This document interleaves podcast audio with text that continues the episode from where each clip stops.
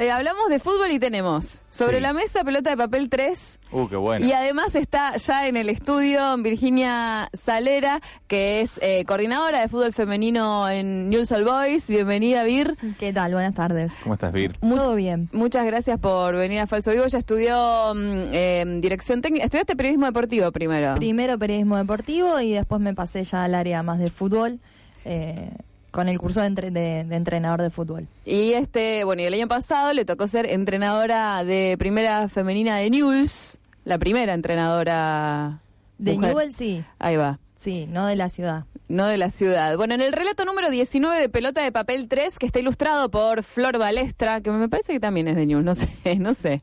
Creo, creo, pero no quiero afirmarlo demasiado porque no fue un tema hablado, Hablado. pero me parece que tira, tira para ese lado. Sí. El relato se titula ¿Qué vas a dirigir vos? Ajá. Eh, y bueno, lo escribió Virginia Salera, que está acá con nosotros. Muchas gracias por venir nuevamente. Y bueno, eso fue una pregunta que te hizo tu hermano. Vos dijiste, yo quiero dirigir. ¿Qué, yo, qué, qué te- qué va a dirigir? Exactamente, fue una pregunta que bueno, tengo dos hermanos varones. El más grande no es mucho del mundo del fútbol, pero el más chico sí. Siempre compartimos cancha, compartimos tardes de, de fútbol en casa, mirándolo por la tele. Eh, y bueno, cuando yo dejo un poco el periodismo, a mí siempre estudié periodismo deportivo. Siempre me gustó el fútbol, siempre miré fútbol, hice deporte. Eh, y el deporte en general me gustaba, pero particularmente el fútbol. Entonces cuando dejo periodismo digo, bueno, eh, ¿para qué lado rumbeo? Porque mm, no es que me desagradaba el periodismo, pero sentía que le faltaba algo para que a mí me termine de, Claro. de hacer feliz. Lo que te pasó es que vos siempre te gustaba el deporte, te gustaba especialmente el fútbol. Claro. Desde adolescente, desde piba te gustaba y nunca imaginabas, te podías imaginar dentro de una cancha. Claro, exactamente, digamos, la, la salida que encontré a ese deseo fue el periodismo deportivo. Claro. Y fuiste a estudiar periodismo deportivo. Exacto, una vez que empecé a, mm, bueno, a trabajar en los medios, eh, trabajaba en, en Radio Mitre como productora, también me ha tocado hacer móviles y no, no, no encontraba el lugar que yo quería desarrollar. Y, y bueno, empecé a buscarle la vuelta, soy muy fan de, de Bielsa Ajá. Y, y en ese momento en que yo no sabía muy bien qué hacer, em, Bielsa toma la dirección técnica del Athletic de Bilbao, de España, Ujú. y se suben a internet unos videos donde él explicaba cómo había analizado el equipo para aceptar la propuesta que le habían hecho de dirigirlo. Y cuando tipo vi eso- si los hay. Claro. Cómo analizó el equipo. Exactamente. Y cuando vi eso me encantó, es como que vi la luz y dije, bueno, yo tengo que em- empezar por acá. Un poco de autodidacta quise quise empezar a hacerlo sola. Y... ¿Eso qué año era? Porque eh, está siendo muy adelantada en los tiempos, porque ahora nos parece hasta incluso algo ya más cotidiano. Pero en ese momento, no sé, no, no sonaba por ningún lado Y que te imagines directora de 2012. fútbol. 2012. Claro. Sí, Cinco 2011, años. 2012. Porque el curso lo empecé siete. en 2013 después Sí. de haber eh, intentado otras cosas y mm, ¿Dónde se hace el curso? ¿Acá, acá en Rosario lo hiciste? sí, se hace la Asociación de Técnicos de Fútbol, va cambiando de sede por una cuestión de que no tiene sede propia. Este año se hace en la Escuela Boneo, Ajá. eh, pero pertenece a la Asociación de Técnicos de, de Fútbol Argentino. Bien, y empezaste Ah, ahí. ¿Cuántas cuántas chicas eran para ser entrenador? Y éramos dos chicas en un curso, eh, contando las dos comisiones, habrá habido 60, 70 hombres. Y dos chicas, Malena, que el año pasado también estuvo con nosotros en el, en el equipo de Newells, Ajá. y, y bueno, y yo. Bien, y después ahí empezaste a, laburar en, en News, eh, no, como en el área de comunicación. Sí, el mismo año que arranco el curso de técnico, eh, me convocan para entrar a Newells a trabajar a- en el área de comunicación. Al ser Newells, el, el club del cual soy hincha, bueno, es como que fue mi regreso al periodismo o, o a las tareas que, que tienen que ver con, con eso. Y, y bueno, y una vez que terminé el curso de técnico, que me recibí, eh, bueno, me costó un tiempo eh, tratar de, de- de ver qué hacía, porque era o seguir con, con lo fijo, que era el periodismo, Claro. o jugarme todo sin saber un salto al vacío, digamos. Sí. Y bueno, y me tiré, me tiré al vacío y, Y salió bien. Salió bien, después de un par de años te lo podemos decir. Hablábamos con Virginia Salera fuera de- del aire sobre miles de experiencias, porque si leen el, el capítulo que escribió ella en Pelota de Papel 3, cuenta las historias de muchas jugadoras, historias de, de vida, que por supuesto tienen un montón de trabajos y un montón de cosas por fuera del deporte, que no pasa así con los varones ya desde chicos.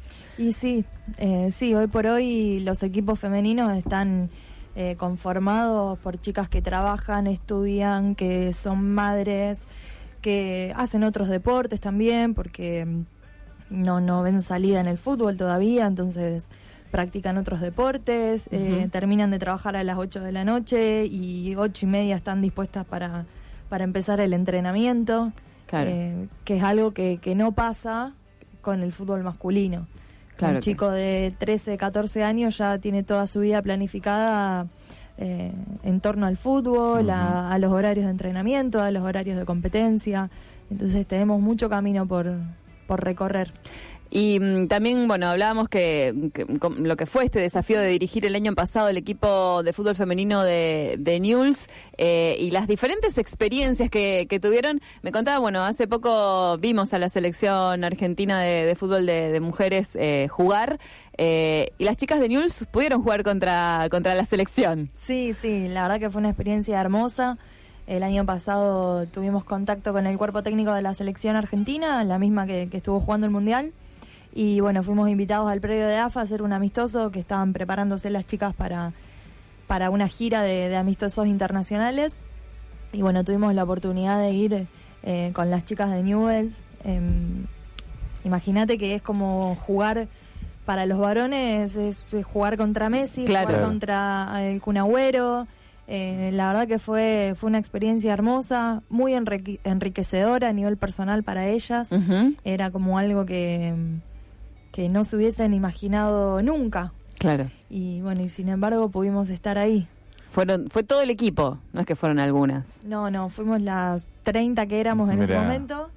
Eh, el partido perdimos 12 a 0, o sea... Bueno, no- eso no ya no importa, esa parte es la que menos importa y de hecho también hay un montón de razones por las que el equipo puede mm, haber perdido 12 a 0, entre otras. Me contabas esa anécdota de, de las medias. Sí, no, le, te contaba recién eh, fuera del, ari- eh, del aire que cuando termina toda la jornada, imagínate que fuimos, eh, viajamos temprano, terminamos como a las 6 de la tarde y yo estaba acomodando la ropa que teníamos que traer y una de las chicas se me acerca y me, me empieza a ayudar, una de las jugadoras, y bueno, el, el utilero me pide que dé vuelta las medias porque si no después lo tiene que hacer él. Claro. Y le digo, mirá, Leo, si no, si te da asco dar vuelta las medias, pues están transpiradas, no, no te preocupes que lo hago yo. A una de las jugadoras. Una de mis jugadoras. Y, y bueno, y la respuesta de ella fue que, que, que su trabajo era limpiar casas, entonces que dar vuelta a medias no. Olvidate. Claro, era, imagínate, claro, cómo, es- o sea, además de jugar al fútbol y entrenar, hacen 18.000 otras cosas. que- claro, es como la cuarta actividad de, de planificada en la semana y es una que les apasiona y dejan un montón y les come un montón de horas también. Sí, Y es un esfuerzo enorme. Esa respuesta fue que un poco caí en lo que estábamos haciendo ese día pe- por ella y, y por el fútbol femenino del club. Eh, ¿Y hay hoy una jugadora de fútbol, está tiene cierta proyección para poder vivir de eso o se, o se tiene que ir necesariamente afuera? ¿Cómo, cómo está esa situación? Y acá en Argentina, bueno, después de lo que fue la lucha de, Macarena Sánchez, que logró semi-profesionalizarse el fútbol, eh, AFA a los clubes de, de primera división femenina eh, le, le da como un subsidio, le da una colaboración de 120 mil pesos con la obligación de que sean repartidos en ocho contratos. Esos con, esa cifra te da eh, 15 mil pesos de sueldo. O sea que vivir del fútbol acá en Argentina No se puede. no se puede, están... Aparte A ver, 8, no se o sea, un equipo necesita 11 para entrar. Sí, es un mínimo que obliga a la AFA como para empezar a proyectar eh, una profesionalización completa. Obviamente, dependiendo de los clubes, eh, San Lorenzo le hizo contrato creo que a mm, 16 chicas. Ajá. Hay clubes que podrán cubrir con esos 8, hay clubes que podrán extenderse. Eh, hoy por hoy no se vive de, de eso acá en Argentina. Como tampoco se vive, a ver, en, en- en la primera C de varones, eh, tienen el mismo sueldo pero para comparar un poco dónde se estamos dónde estamos paradas es más o menos eso. No, y además que el fútbol no es solamente las jugadoras, es toda esta gente que está alrededor, que hablábamos también de los contratos, que, ¿cuándo se les hace contratos a las técnicas o a los técnicos también varones? Claro, no, le, le comentaba recién que mm, dado todo este auge del fútbol femenino, también eh, atado un poco al movimiento feminista, que yo creo que le dio un montón de, de, de empuje eh, al fútbol, eh, eh, tuvimos, fuimos convocadas por la Asociación de Técnicos a, una, a un primer encuentro en Buenos Aires donde nos, dio- nos dimos cuenta que éramos eh, más de 100 mujeres entrenadoras recibidas eh, que al momento de, de hablar de condiciones laborales estábamos más o menos todas en la misma, donde dirigir varones es muy complicado, eh, donde dirigir mujeres no, no te permite vivir y donde la asociación lamentablemente hoy por hoy tiene un vacío enorme para lo que es nuestra actividad laboral Claro. un convenio colectivo de trabajo mm, no nos involucra, no habla de licencia por maternidad, no Claro. habla de cuestiones específicas de, de las mujeres eh, que, que son necesarias. Y aparte otra cosa, los beneficios de la asociación empiezan a correr al momento que se firma contrato con un club para dirigir AFA. Claro. Entonces es, es complicado, va a llevar años Claro, ahí eh, hay llegar ahí. mucha letra chica que hay que acomodar bien. Sí, dentro de la carrera de, de- de entrenador de fútbol no hay contenido de fútbol femenino. Mira, Eh, no, no se habla de las etapas madurativas de la mujer, no se habla del ciclo menstrual, no se habla de cómo trabajar la fuerza, no se habla de fútbol femenino en la Claro. carrera de técnico. mira. Entonces ahí yo veo que hay una disparidad porque nosotras salimos capacitadas para dirigir fútbol masculino y fútbol femenino por experiencia propia Claro. por ser mujeres y por eh, conocer eh, ese tipo de cuestiones, pero el fútbol femenino también lo dirigen varones. Y sí. Eso te iba a preguntar porque la selección eh, femenil la, dirige un varón. Y yo creo que hoy por hoy no, no hay tantas entrenadoras como, como debería haber. Eh, por lo menos acá lo que es Rosario se están recibiendo por promoción dos o tres chicas. Claro, muy poco. eh, como mucho. Y también eh, el hecho de que no, no te permita vivir eh, de Claro. esto, ya lo dejas, digamos, hay chicas que son entrenadoras recibidas y que no pueden ejercer porque no les dan los tiempos, porque no le da la cuestión económica, digamos, estamos hablando de que tenemos que vivir todo el día, trabajo, estudio, casa, hijos, lo que tengamos, y después empezar 8 o 9 de la noche con la actividad de fútbol femenino. Claro. Una locura. Estamos hablando con Virginia Salera, que es coordinadora de fútbol femenino en News. Bueno, ¿cuáles son los proyectos ahora, a partir de ahora, de todo lo que pasaste? Eh, por, por, ¿A dónde vamos? No sé, ya hablaste de contratos, bueno, un poco de las inferiores también. Sí, eh, en nuestro gran sueño en Newells es desarrollar una tira de inferiores para que podamos entrenar chicas a partir de edades tempranas. Eh, hoy por hoy nuestro equipo mm, lo hemos formado, si bien hace un año y medio que hay fútbol femenino en Newell nada más, hemos formado el equipo con chicas que, que venían jugando en otros clubes o que venían jugando en los barrios.